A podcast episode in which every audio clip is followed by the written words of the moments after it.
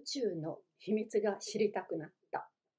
と思うと、いつの間にか自分の手は一階の土くれを掴んでいた。そうして二つの目がじっとそれを見つめていた。すると土くれの分子の中から星雲が生まれ、その中から星と太陽とが生まれ、アミーバーと三葉虫とアダムとイブとが生まれ、それからこの自分が生まれてくるのをまざまざと見た。そうして自分は科学者になった。しばらくすると、今度はなんだか急に歌いたくなってきた。と思うと、知らぬ間に自分の喉から一人でに大きな声が出てきた。その声が自分の耳に入ったと思うと、すぐに自然に次の声が出てきた。声が声を呼び、句が句を誘うた。そうして、行く雲は軒場に止まり、山と水とは音を潜めた。そうして自分は詩人になった。生来の盲人は目の用を知らない。初めから目がないのだから。目開きは目の用を知らない。生まれた時から目を持っているのだから。目はいつでも思った時にすぐ閉じることができるようにできている。しかし、耳の方は自分では自分を閉じることができないようにできている。なぜだろう。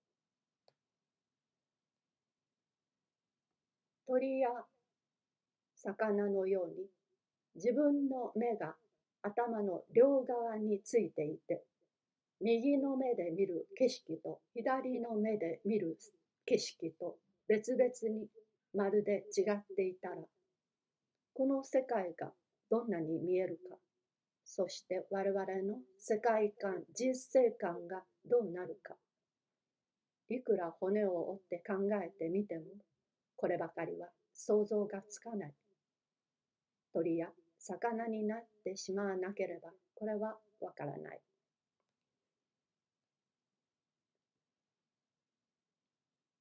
ダンテはいつまでも大詩人として尊敬されるだろう。誰も読む人がないから。と、意地の悪いウォルティアが言った。ゴやゴーギャンもいつまでも崇拝されるだろう。誰にも彼らの絵がわかるはずはないからである。油絵を描いてみる。正直に実物の通りの各部分の色をそれらの各部分に相当する。各部分に塗ったのでは出来上がった結果の全体はさっぱり実物らしくない。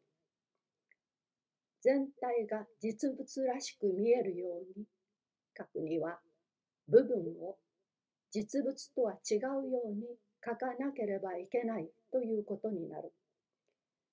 印象派の起こったわけがやっと少し分かってきたような気がする。思ったことを如実に言い表すためには、思った通りを言わないことが必要だという場合もあるかもしれない。猫が居眠りをするということをつい近頃発見した。その様子が人間の居眠りの様に実によく似ている。人間はいくら年をとっても、やはり時々は何かしら発見をする機会はあるものと見える。これだけは心強いことである。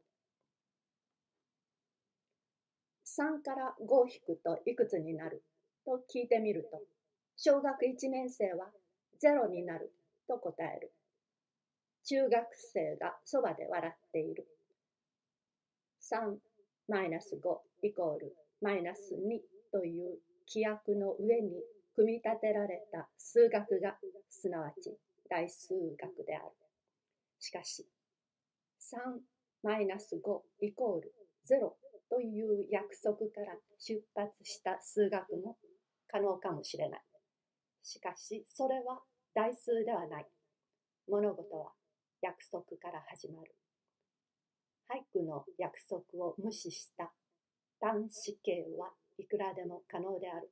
のみならず、それは立派な詩でもあり得る。しかし、それはもう決して俳句ではない。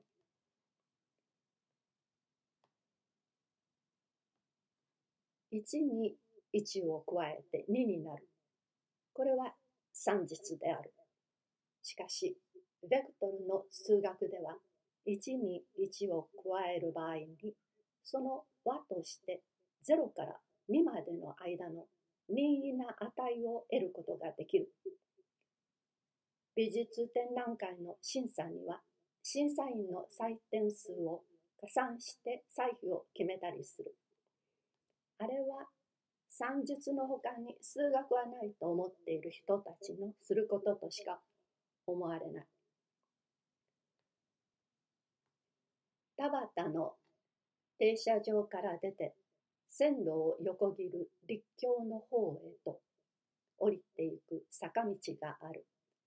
そこの道端に小さな風呂敷を一枚敷いて、その上にガマ口を5つ6つ並べ、そのそばにしゃがんで何かしきりにしゃべっている男があった。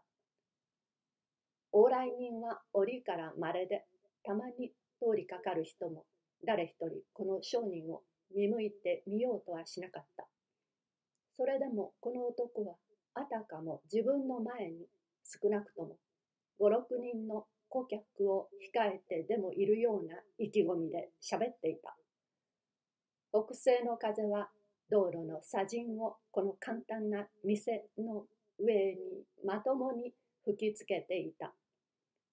この男の心持ちを想像しようとしてみたが、できなかった。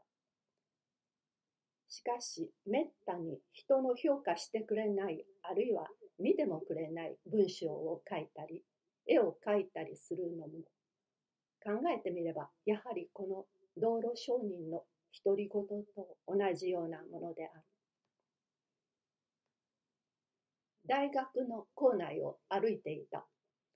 病院の方から子供をおぶった男が出てきた。